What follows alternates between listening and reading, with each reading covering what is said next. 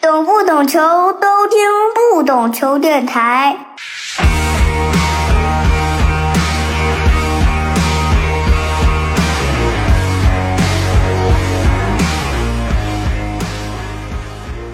Hello，我是不懂球大萌。最近我们一直在更新海外系列啊，中国足球自身的一些话题，我们暂时先放一放。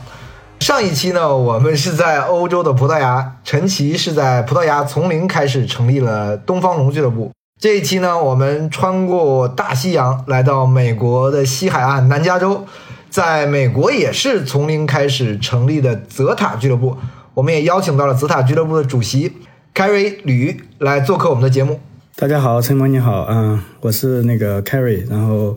在南加州的尔湾成立了一个 ZFC，也就是我们的呃泽塔足球俱乐部。二零二二年的九月二十五号正式成立，然后现在我们已经进行了季前赛的一些备战和热身赛的一些准备工作。非常高兴能够做客这个节目，向大家介绍我的俱乐部。因为我们之前是很多年的朋友了嘛，之前也是我们一起在呃跟对这个山东鲁能，包括北京国安吧。其实我们对中国足球的感情，这个都是很深的嘛。呃，后来你也去了美国。其实我想知道，我听说是你之前刚到美国的时候，是先做了一个青训的一个一个俱乐部吗？是不是简单的青训，比如说 U 十几啊，是这样的吗？其实我也不是完全就是来美国的嘛，因为当时也是因为一些家庭原因嘛，然后那个来美国这边，大概是二零呃一九年的十二月份，然后来了以后，这不就赶上疫情了嘛？疫情之后，就再加上家庭因素，就可能不太方便回中国。就一直等，结果在疫情的过程中，我就考虑说，哎，我们作为体育人，啊，同时，当然我北京的这个这个我们 Data Sports 也一直在正常的运转嘛，但是我本人在美国又回不去，所以呢，我就想在美国应该做点力所能及的事情，结果就开始琢磨。因为当时疫情的时候，其实美国它也一度是有这个 lockdown 这种情况发生的，所以那个期间呢是什么什么也做不了的。后来稍微开放了以后呢，我们就开始想说，哎，那我们也在尔湾本地，因为因为本地的这个华人的这个群体啊还是很大的，尔湾一共有三十一万人，大概呢有六万人是华人啊，那这个占比还是很高的，对吧？对对对，大概五分之一的占比吧，所以当时也有很多华人的小孩儿，呃，在踢足球，呃，也是因为这个契机吧，我们就成立了这个 Zeta Academy，就是我们泽塔足球学院，大概是二零二一年的啊 九月份十月份吧，大概那个时候我们开始做的，一年多来嘛，我们从无到有，孩子也不是特别多，大概是一百多个孩子跟我们注册的。因为我们也是作为这个外来的新移民也好，或者是 中国人吧，所以在这边开始做这些相关的事情呢，还是有一些不熟悉当地这个运营规则呀，或者一些规律的情况，所以其实也走了很多弯路。但是现在所有的我这个在在 Academy 也好，在在 FC 也好，我在美国已经三年多了，对所有美国这些规则呀吃的也比较透，所以现在我们所有的这两个机构都在非常都按照规律办事儿吧，所以一切都运营的比较好。在在 Academy 呢，现在我们大概有从二零一八到二零一三这个年龄段的呃孩子，我们都有啊，也都是在按部就班的进行训练。然后我们也是希望在 Academy 和我们日后的这个通过聘请了很多这个高水平的巴西教练、欧洲的教练，像英国的、包括塞尔维亚的，然后来帮助这些孩子成长。我们以后的目标是希望两个机构有良性的运转，嗯，就打通嘛，是吧？能给你一线队输送人才。输送人才，输送新鲜血液，我们是希望这两个机构能够实现这种健康的运营的。这些小孩子长大了以后，他有机会进入我们的 Z Z F C 的这个一线队，因为我们有明确的目标，两年内我们要上美国的职业联赛。等这些小孩长起来的时候，其实我们已经在职业联赛里边了。那他们也有一个目标和方向啊，同时我们也可以给他们提供一个平台，大概是这么一个考虑在里面。其实我想了解，你刚说的是他们的整个年龄的范围嘛？我想知道你们是不是也有一个这个梯队的概念，就像我们国内啊，包括欧洲一样，是两岁是一个年龄段吧？在美国是这样的，我知道你说的这个意思，就是呃，欧洲可能包括中国，很可能是那么划分的，但是在美国它是按一年来进行划分的，它每个年龄段都在发展不同的这个梯队。那举个例子，就是说现在因为我起步比较晚嘛。我们现在的梯队还不够完整，但是像这边已经很成熟的俱乐部，他们是从，比如说举个例子，现在可能二零一八、二零一七往上，然后一直到 U 十九，这个在美国的青训体系里是这么算的，它有 U 十九的这个联赛啊，再往上 U 二零呢，可能就在我印象里 U 二零以上可能就属于真正的这个成年队了，它就没有这个 U 二零或者 U 二一的这个概念。当然，在美国国家队层面，可能也有一些这个，就像就像我们通常说的 U 二零的这个世界杯啊，或者这些什么的。但是就俱乐部而言，我很少听说他们有 U 二零的梯队。当然，职业队职业队除外吧，就因为像像这边所有的青训机构，一般到 U 十九就停止了。你现在所有的在你青训这个学院里面的都是华人的孩子吗？还是说有其他的这个族裔？啊，当然了，我们是以华人为主，但是我们现在也有俄罗斯的，然后也有一些这个东欧的小孩，还有其啊其他东欧国家，然后还有一些呃美国本地的。我们的目标就是肯定不只是华人市场，我们是希望像其他美国本地的机构一样，就是把不同族裔的孩子全部都收纳进来啊。这样的话，你的选材面啊，包括你的这个人员构成吧，才可能更健康一点。你在美国，因为我们知道，就很多家庭把这个孩子送到你这个机构里嘛。我是不知道跟中国家长有什么样的心态的不同啊。因为中国家长好像那，就但凡我要接受点这种像你这种培训，我总想感觉以后要踢职业了。我不知道美国这个家长当然也是华人嘛，他们是不是说，哎，你就是踢着玩儿，嗯，体会一下运动的快乐？对。就如你所说，这个差异是非常巨大的。这边的家长也分很多不同的情况，比如说像您提到的，如果是华人家长的话，很少有明确目标让孩子踢职业的，大部分都只是为了让孩子多一个兴趣爱好，然后让他进行呃一个这种，因为美国他鼓励孩子进行，说白了就是这边的课业的这个压力，包括教育的这怎么说呢，就是这种方式方法可能不太一样。所以这边的家长呢，很愿意为孩子选择不同的这个课后班。然后呢，足球呢，其实只是众多课后班的一个。很多家长呢，他其实只是为了说让他多一个兴趣爱好，但并不是为了让他很功利的说去走职业，或者是去一定要在足球上有一个一些大的发展。当然阶段不同，如果有一些孩子在经过训练以后，家长或或者教练都意识到他有很大的天赋，这种情况下，家长可能也会有意识的会给他倾斜更多时间。但是通常而言，没有那么功利的这个考虑在里面，包括老外，因为也有很多老外在我们这里踢嘛，他们其实外国家庭对足球相比华人而言，他的这个投入程度和热爱程度其实是更高的 啊，就包括对孩子踢球的支持力度啊，包括就是参加比赛的这些啊热情啊，包括他们的整个安排，他们更倾向于他可能有五个选择，那足球可能是排第一位的，华人家长可能有五个选择，足球可能最多排到第四、第五位，这就是一个巨大的一个不同。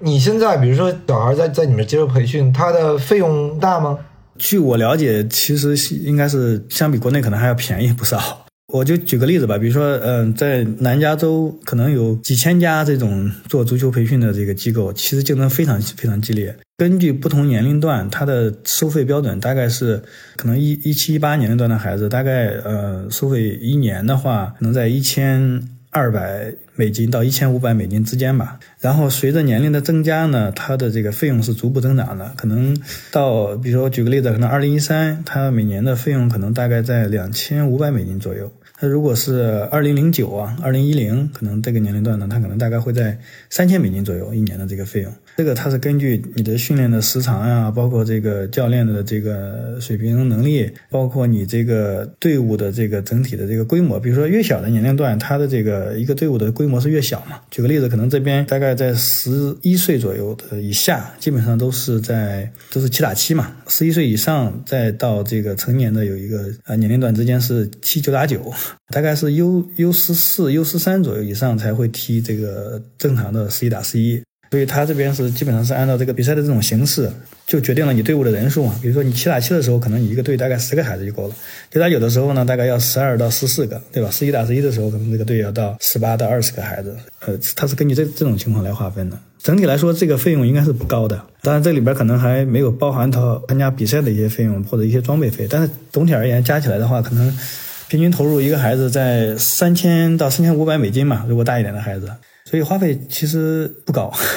这个花费以美国的这个平均收入或者说其他的这个支出来说，这太少了吧？因为你收入摆在那儿嘛，对吧？确实不高。在这边再举个例子，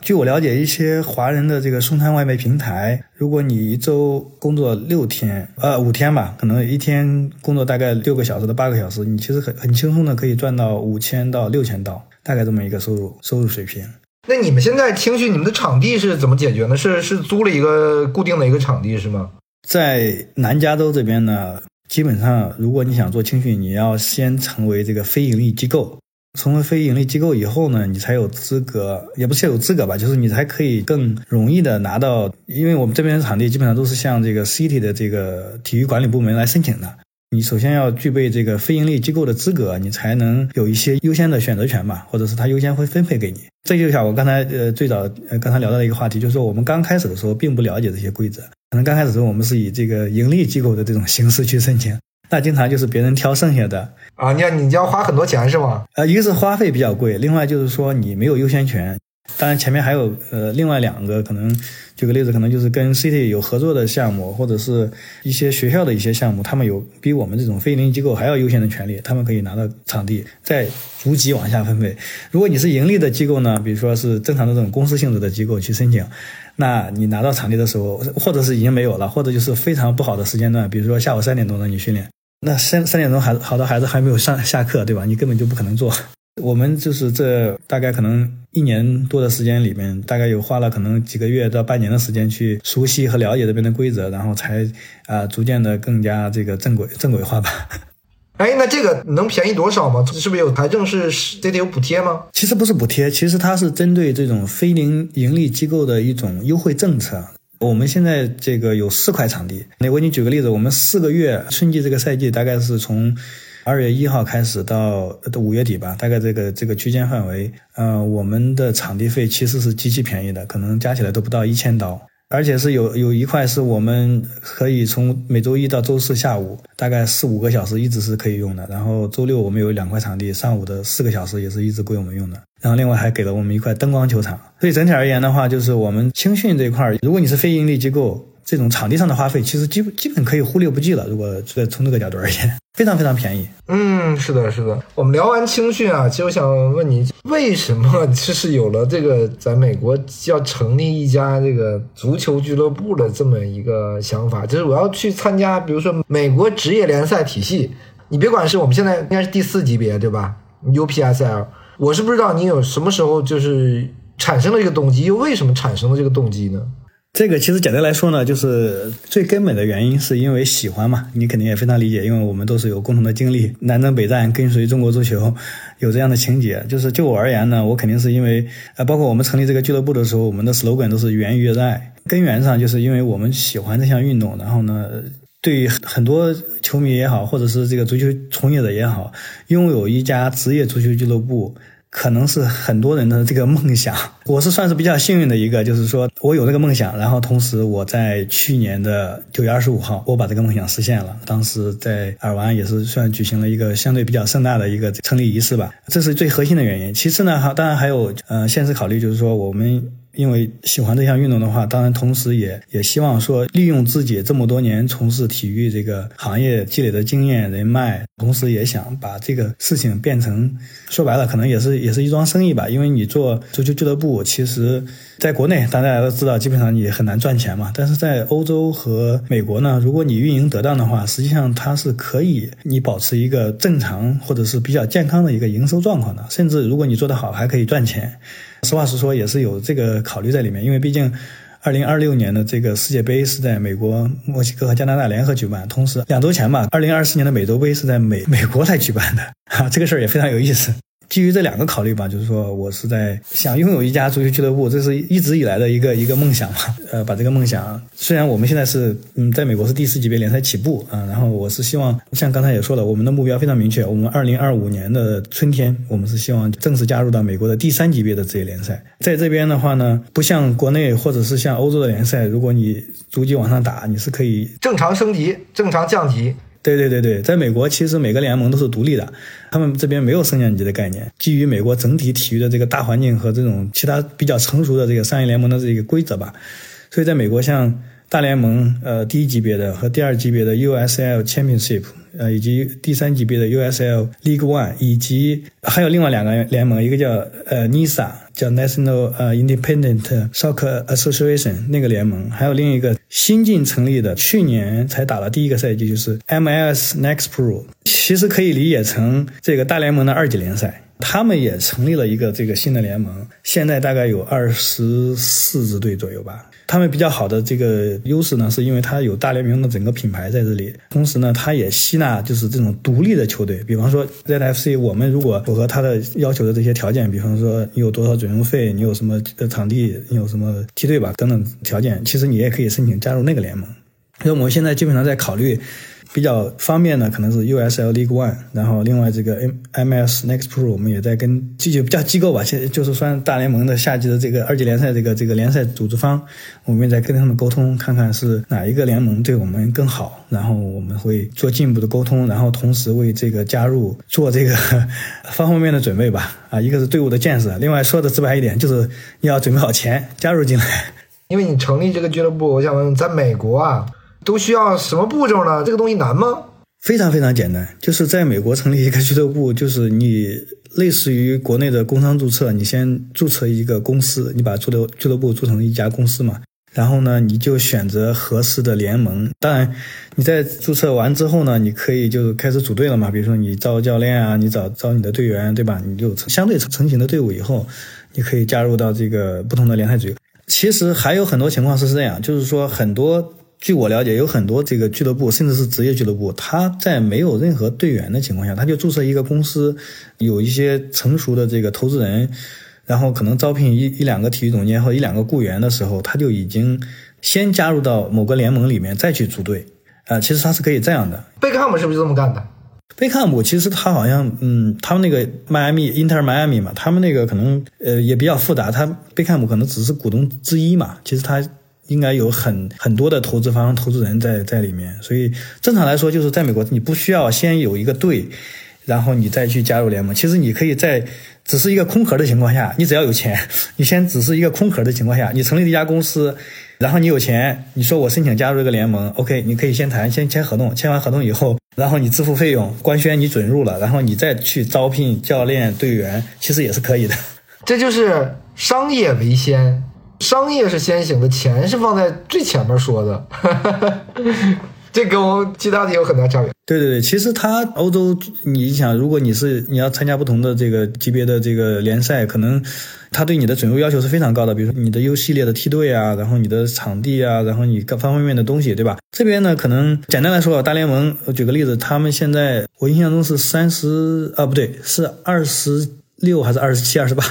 是是二十七，具体记不太太清了。就是新进加入的一支球队的这个准入费是我印象中是三点五亿美金。然后据说下一个要加入的球队，他们已经把门槛提高到了五点五亿美金。同时，你还要拥有一座这个球场的至少是使用权，不一定是说拥有所有权，就是你至少要有这个使用权。对，所以其实这个门槛已经是非常非常高了。那有五点五亿美金，可能在欧洲。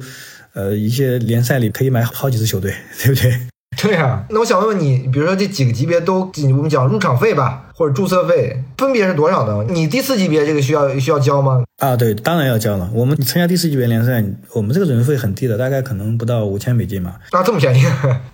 对，这因为这个其实他们这边叫 semi pro，所以其实就是半职业联赛嘛。球员他本身呃有很多是学生，有很多是已经是可能有一些本职工作吧，他兼职来踢球。所以，他其实对身份的要求也没有这么严格。就比如说，你是学生签，或者你是可能有有绿卡或者国际单更好，就是你学生签其实也是可以踢，也可以参加这个级别的联赛。到第三级别，如果纯职业以后呢，那就要求稍微高一点了，就是说你必须要有合法身份，比方说你是绿卡或者国籍，或者是有工卡，你才可以参加第三级别联赛。那同时准入的门槛也会相对高得多，比如说像我们现在正在沟通的这个呃 USL League One，因为我们所在的区域不一样，我们现在在南加州，是其实可以理解成美国除了纽约以外，呃，可能是最富庶或者是更多这个热钱都在那儿，是吧？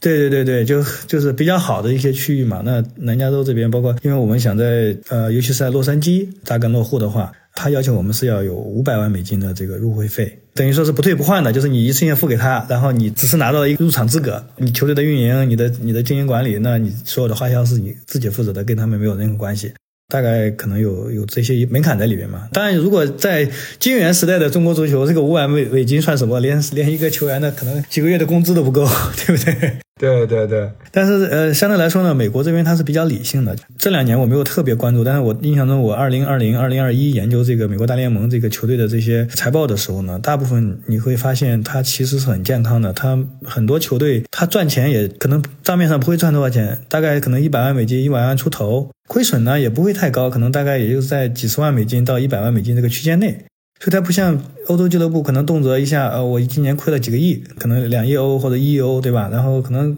像那种顶级豪门皇马赚钱，可能也赚很多。呃，这边的俱乐部可能相对来说，它就没有这么大起大落吧，因为它大联盟也好，或者这个呃 USL 这个这个联盟也好，它都有一些工资帽的要求，你必须要有一些个比相对健康的这个财务状况，你才能继续在这个联盟里这个运营下去。你刚说这个第三级，那第二级呢？第二级是多少钱啊？第二级的话，目前我们大概去年沟通的情况是大概一千万美金，然后我觉得现在应该会涨。但这个差别不是很大，就跟第三级的话，呃，翻译费嘛，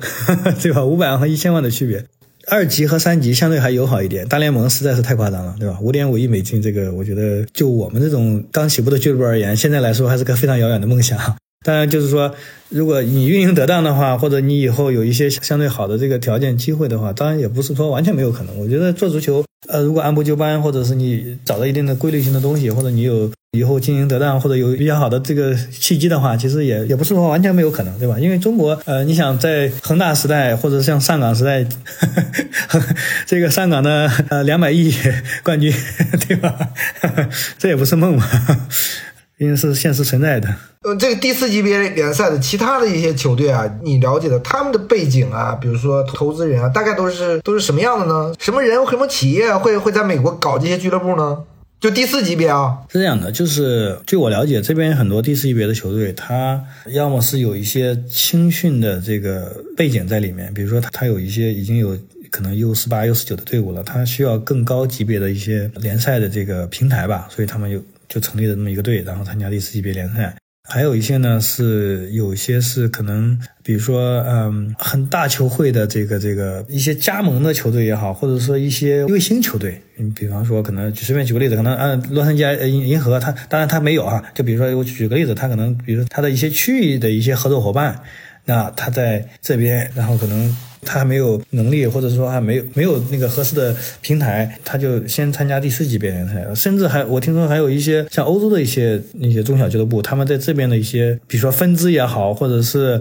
他的一些合作伙伴也好，然后建立了一个球队，然后也是在这里面去踢这个联赛。还有一些，甚至是有有有有一些，听说是大学里面可能一些相关的机构吧，他们他们也成立这么一个队，然后来参加，就是非常非常不多的这个构成，并不是很单一化的。所以这个这个联盟它整个的这个，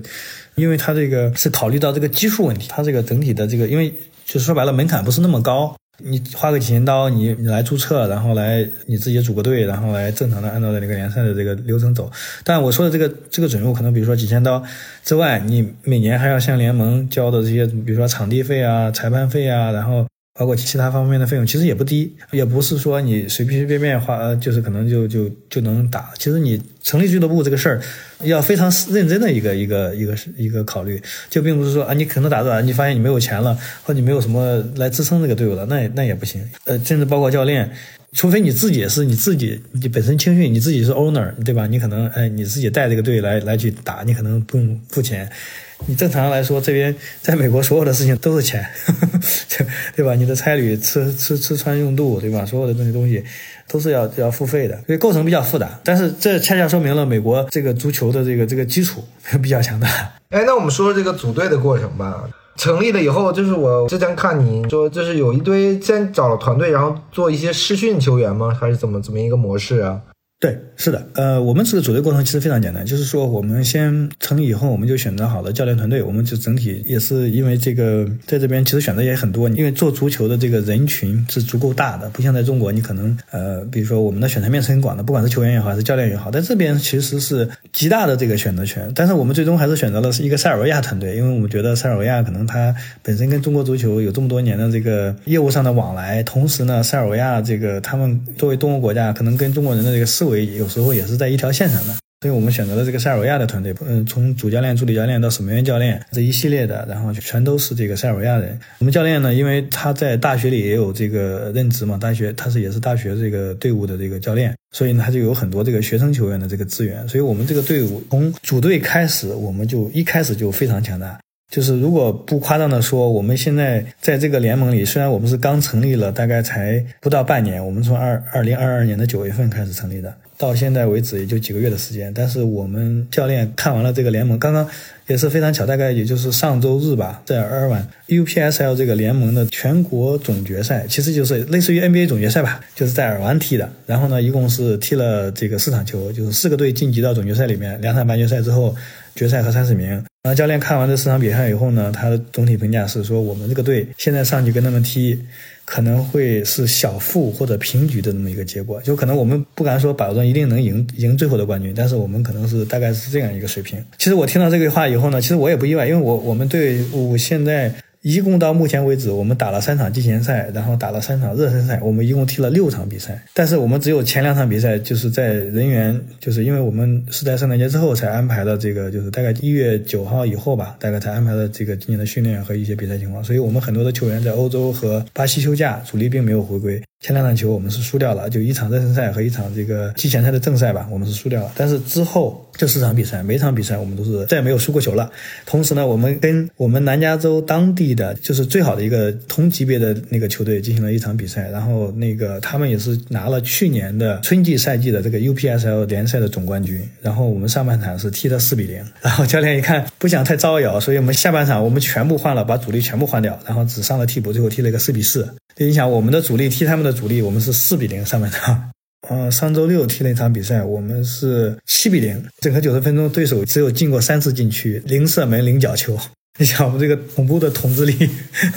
哎，这个对手是什么级别的？也是同级别的吗？对手也是同级别的，就是我们踢他们是这样一个情况。所以我我自己也在说，我我们。怎么说呢？就是我们这个队一出生就非常强大，这是我们非常非是非常欣喜、非常高兴的一面。就是说明我们这个组队的这个效果是非常非常显著的。所以，我们我对今年的这个联赛，我们的 UPSL 春季联赛，我们是会抱极大信心的。我们是觉得至少我们先可以拿到本地区的这个，就是因为它是美国也非常大嘛，所以这个联盟我们在这个联盟大概有三百五十支球队，所以你踢比赛的话呢，你其实是先从在美国他们叫 regional，再往上可能叫呃这个 conference，再往上是叫全国的 national。Finals，所以你你要现在自己本地的这个区域，按照区域来划分你的赛程的，因为队伍太多了，你不可能说啊，就跟我们中国的什么华北、华北大区、东北大区是这呃这么算对吧？啊，对，类似吧，它按大区来算，先按大区来算，再按这个 Conference 西部的、中部的、东部的，然后这样划分，然后最后来全国全国总决赛，大概这样。我们目标也很明确，就是今年至少先拿到区域联赛冠军。你刚刚讲了一个叫春季联赛。还有你刚刚讲的一个季前赛，我听起来好像他们这个赛制，我跟我们正常理理解的好像有点不太一样啊。呃，是这样的，就是像如果是大联盟的话呢，它其实是跟中国的赛制是一样的，它是在一个自然年内完成。比如说今年的三月份开始，它大概可能呃二月份到十一二月吧，大概就把这个整个联联赛全部踢完了。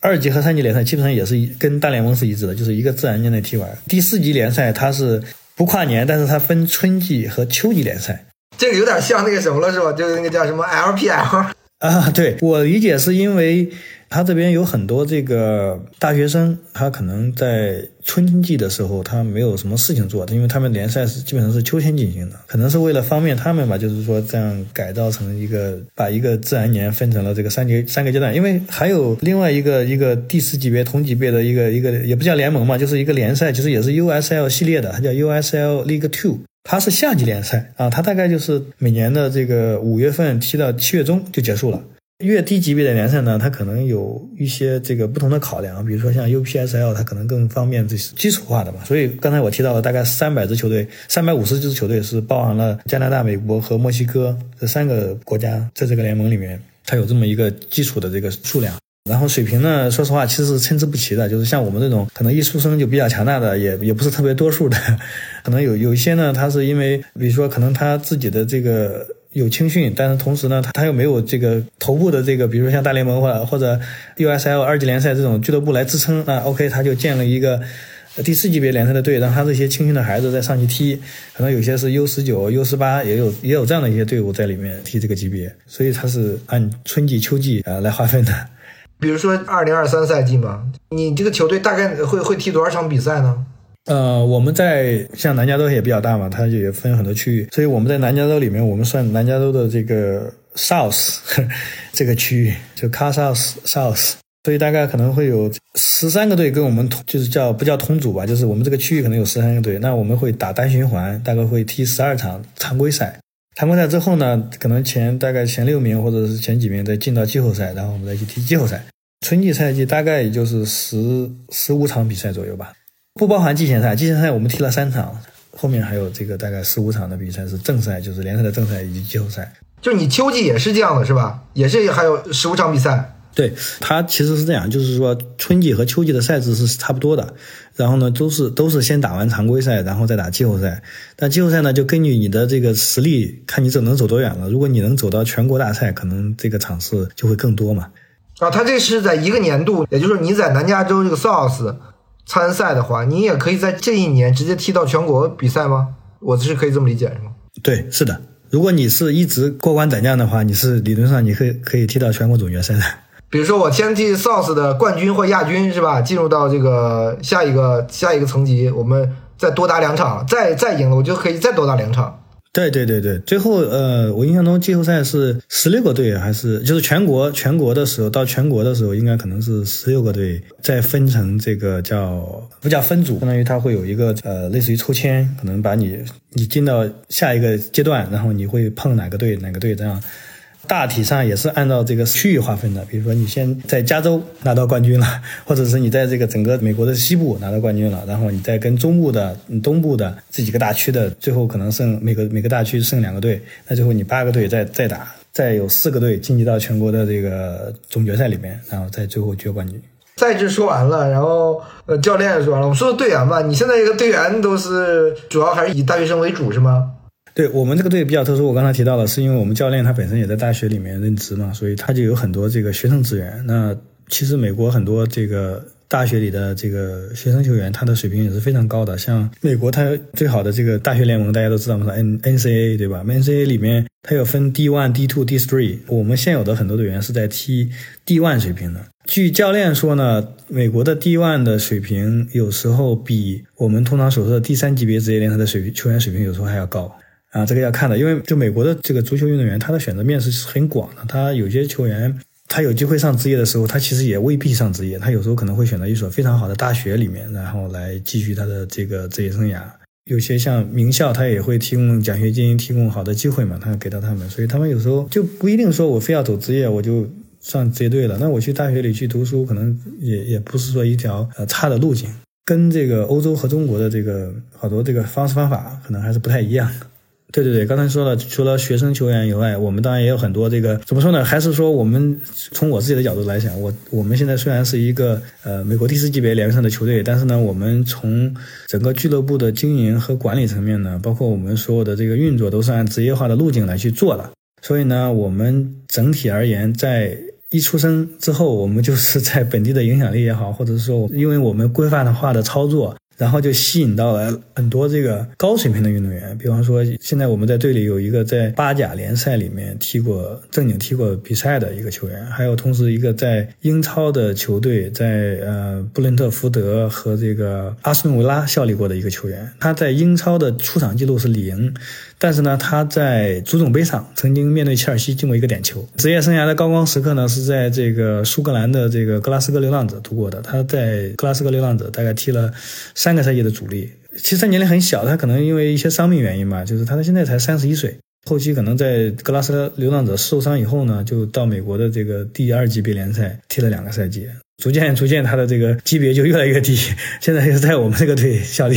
啊，对我来说当然不是一个坏事了，因为真正的职业球员，真正在英超球队效力过的，同时他入选过英格兰 U 十七国家队，这个叫球员叫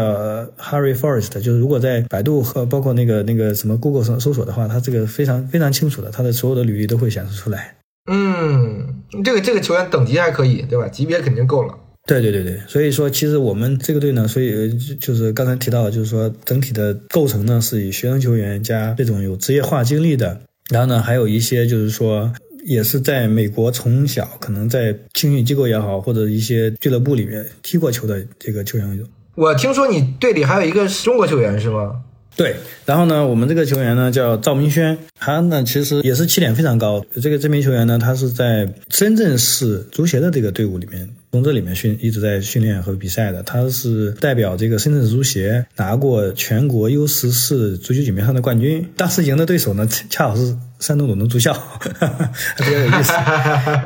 然后呢，他他大概是二零一七年底吧，然后当时拿了全国 U 十四的这个冠军。同时还入选了这个 U 十四国家的精英选拔队吧，当他们好像叫这个名字，叫 U 十四国家精英选拔队。当时是赵俊哲带队的，他也入选了一期这个这个国少，相当于国少吧。后来因为家庭原因，他就移民到美国来了，所以他跟中国这个这个比较缘分吧，就是说跟这个体系吧，就脱离这个体系了。然后到美国以后呢，他可能整体家庭啊，包括这个怎么说呢，他可能对。就像新移民一样，他对这个美国的足球环境不是特别了解，所以在这边以后呢，他可能有三年也没有找到特别合适的这个路径，可能也没有找到特别合适的俱乐部，有点荒废了，是吗？有一点点浪费了他的这个天赋和起点。他现在的很多队友其实都已经进入到了富力也好，或者恒大的这个梯队，或者有些已经在恒大的这个一线队，其实就已经出有出场记录了。如果他在中国，就是毫无疑问，我觉得他肯定现在已经是这个职业球员了。但是在这边呢，呃，因为刚才提到这个原因，他对美国足球的可能不熟悉、不了解呢，导致了他浪费了一些时间。但是我们教练经过评估呢，包括观看他的这个训练比赛以后，做出的评价是说，这个这名球员他还是有很大的机会再成为职业球员的。是因为他年龄比较小，他现在才十八岁。他是怎么知道你们的，或者怎么你们这个建立一个联系呢？最后了，最后加入了这个球队。坦率的说，就是因为我们整体 PR 做的还比较好嘛。呃，因为本身我们也是做这个 传媒出身的，对不对？所以说这个他也是通过这个我们从我们发布的一些消息相关渠道吧，了解到说，哎。在美国有一个第一家由中国这个公司投资的这个足球俱乐部。其实我本人也比较幸运，当时我在做这个事儿的时候，我还特意查了一下，哎，我看看美国到底有没有人投资来做这个事儿，就是真正进入到美国的这个联赛体系哈。我们不管说他是呃职业的、半职业的，还是说其他的一些情况，但是我查了一下，哎，反而真的是没有。我就很幸运，我能成为这个第一个吃螃蟹的人，在美国成为第一个，就是我们这个 ZFC，我们是第一个中资足球俱乐部。所以其实也是蛮幸运的，也是能开开创一个先河吧。对我们也是非常高兴吧，能够说在我们搭建了这个平台以后，我们能吸纳了这么多不同国家、不同这个呃就是状况的这个球员，有真正的职业球员，也有一些好的苗子，然后还有在大学里面踢这个 D1 级别的这些就是非常非常优秀的球员。其实我觉得他们这些球员的水平都非常非常高。我觉得可能唯一跟国内职业球员或者说跟美国职业球员的差距在于什么呢？他们的训练时间是没有办法保证的。举个例子，比如在国内，可能中乙的球队每周也要训练五五天吧，至少这个五天里边，可能你还有上午、下午。但是在这边呢，因为你是半职业的这个球员，即便我们从俱乐部的角度讲，我想我们想让他们训练五次，可能很多球员他其实并没有这个条件。比如说他他要上课啊，啊，有些球员他可能还有一些兼职，他要去去工作。很难满足的，就是如果这些球员，我举个例子，可能我们把他圈起来，也不叫圈起来吧，我们就是说按照国内或者按照职业队的要求，然后让他们每周训练五次或者五天里面，可能比如说上下午，但甚至都不用要求说一天两练，就每每周训练五次。我相信半年内这个队伍的战斗力是不可想象的。举个最简单的例子，就比如说你国内球员基本功啊各方面其实也不差，对吧？他可能在一些这个战术层面或者一些其他层面，他可能有弱点。至少他的体能状况，对吧？每年的春训体能储备，这是可以做到的，对吧？在这边呢，其实他这些学生、学生球员或者是其他的一些球员，他是没有办法进行这种大运动量的这种体能储备啊，或者是这个方面的一些准备工作。那可能，如果你把这个赛季拉长到一个赛整个赛季的话，那你可能前期你没准你可能体能还非常好，或者你的水平比较有一些赢面，但是到后期你可能你这个队伍的这个就拉胯了。对吧？咱可以这么理解。如果按照足球的规律，应该是这样的，对吧？哎，那你们现在这个球队一周训练几次啊？我们现在就是正常的，就是一周训练两次，加一场热身赛。因为我们现在没有进入到正式的这个赛季嘛，所以我们每周都会安排热身赛，然后让球员保持状态，就是两练加一赛，大概是这么一个节奏吧。然后这边普遍的，如果是半职业球队，普遍可能就是这样一个规律。甚至有些球队他还达不到我们这个这个水平，有些可能就一周练一次，然后可能。甚至有些连热身赛也没有安排，因为他们可能有些涉及到经费呀或者各方面。因为你这边只要踢正式比赛，你肯定是要租场地，你肯定是要这个找裁判，对吧？这个其实也都是涉及到花费的，并不是所有的俱乐部。有对，有些场地是不是还要还要划线，对吗？啊，没没没，那这这边的，其实，在在我们这边这个场地的条件是非常非常好的，只是花钱的问题，就是你花钱，然后来租时间段，然后打比赛就可以了。呃，你刚刚也说到花钱的这个问题嘛，我想问问，就是现在你运营这家俱乐部啊，这主要的费用在哪儿？你比如球员和教练，因为他们也说了是半职业的，是不是支出的成本不太大？目前而言呢，还在非常可控的范围内，就是说我们现在教练团队呢，在加。在加球员，球球员是这样的，我们只给极少数的这个高水平运动员支付一定的费用啊，比如前英超球员，对吧？哎，对对，比如说前英超球员，比如说前八甲球员，我们可能会适当的呃支付一定费用。所以整体而言呢，可能一年大概在二十五万到三十万美金之间吧，啊，大概这个运营费用。我们这个投入的话，可能成绩就会比较好。你说的是整支球队吗？对对对对，整支球队，整支球啊，但确实没多少钱了。嗯，是因为。级别低嘛，就是说你现在在这个这个级别也不会有太多的外出打比赛的机会，除非你打到这个周呃这个，比如说像刚才提到的这个呃区域性，你可能还都不用怎么去 travel 嘛，就不用怎么去考虑这些方面的事情。但如果你打到全国总决赛，你打到这个，比如说西部的这个冠亚军争，对吧？这会涉及到一些一些这个旅旅行方面的这个投入。你现在俱乐部是有几个全职员工吗？还是几个兼职的员工？啊，我们现在是呃一个俱乐部总经理，然后我们有一个就是类似于这个 P.R. 的一个全职的那个雇员，啊，还有一个那个类似于领队这样的一个角色。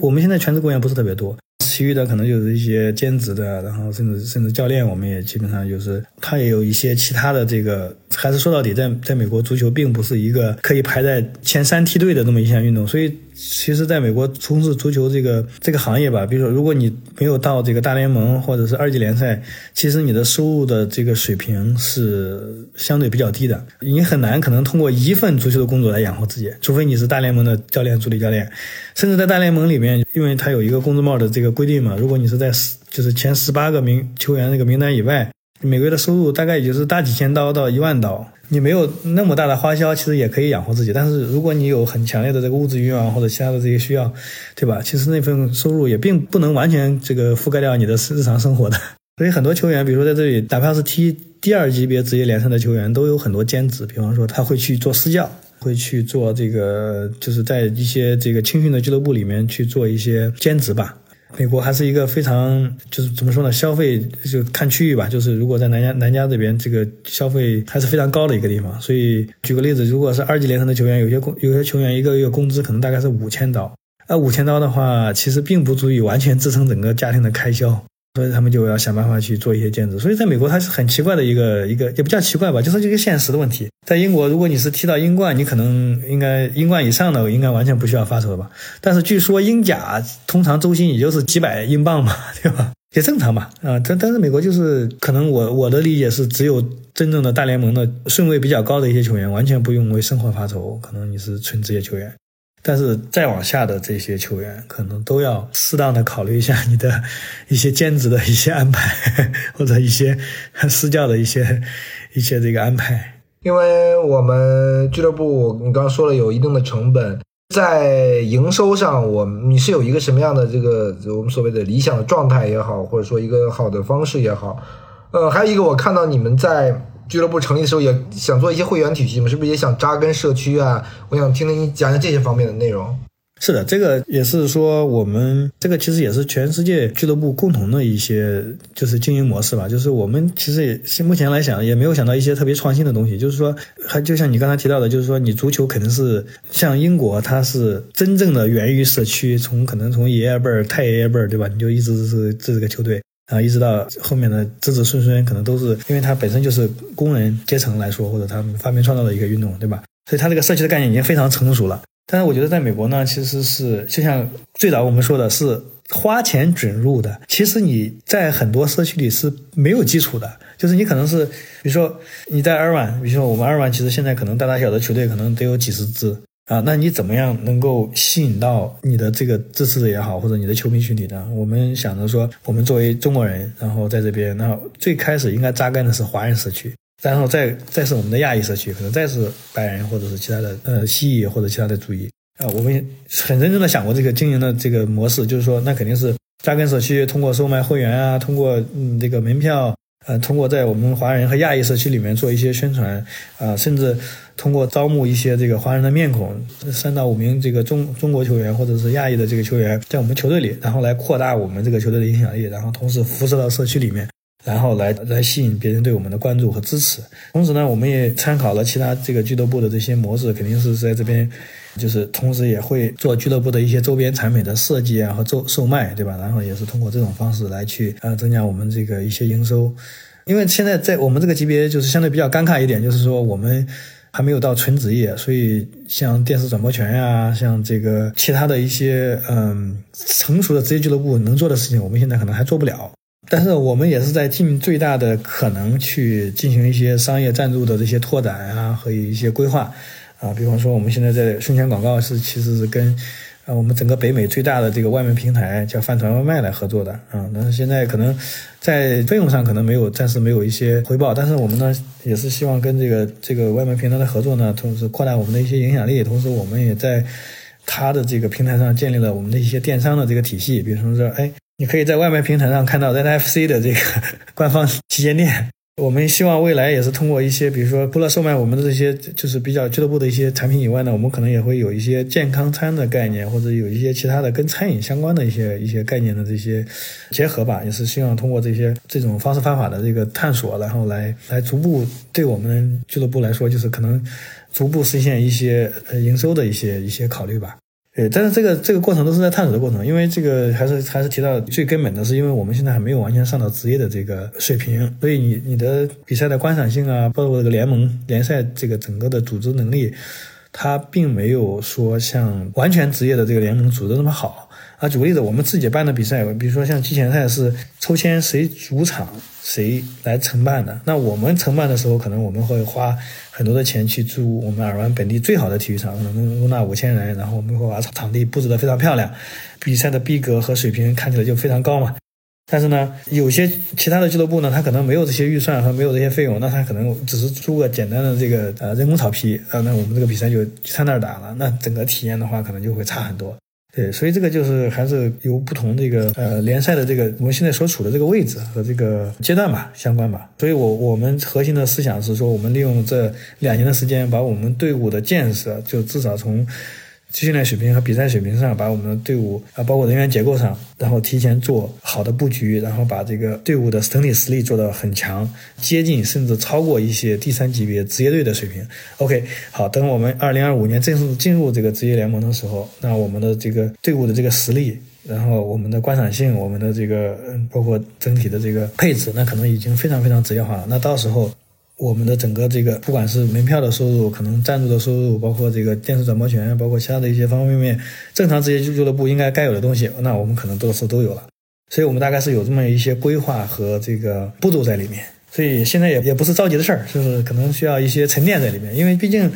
作为一个新进在美国这个联赛体系里面去摸爬滚滚打的这个队伍，我们有一个过程。我们自己公司还没有强大到一下可以上到这个 MLS。这个职业大联盟这个水平，哈，对，希望吧，希望有一天我们能有这样的一个契机和机会。呃，虽然说这个时间不长，但你对整个美国的这套职业联赛体系，你有什么就感触吗？或者说特别让你印象深刻的一些地方吗？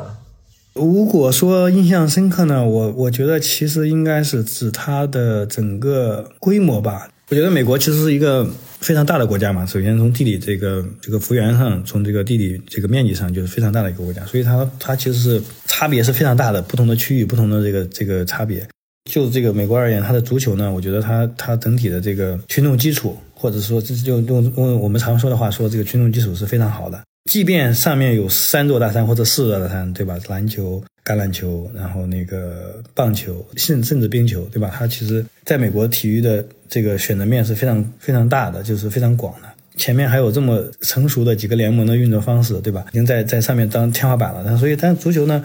你反而你会觉得，像刚才我说了，就是。但不同区域可能它的侧重点不一样，有些有些可能偏远一点的州，中东部的州，它可能可能橄榄球的氛围或者是冰球、棒球的氛围可能更更广一些。我也跟这边的很多朋友交流过，他们普遍的认知呢是，呃，越是多族裔在的地方，它足球的氛围会越好。越是蜥蜴多的地方更喜欢足球，是不是？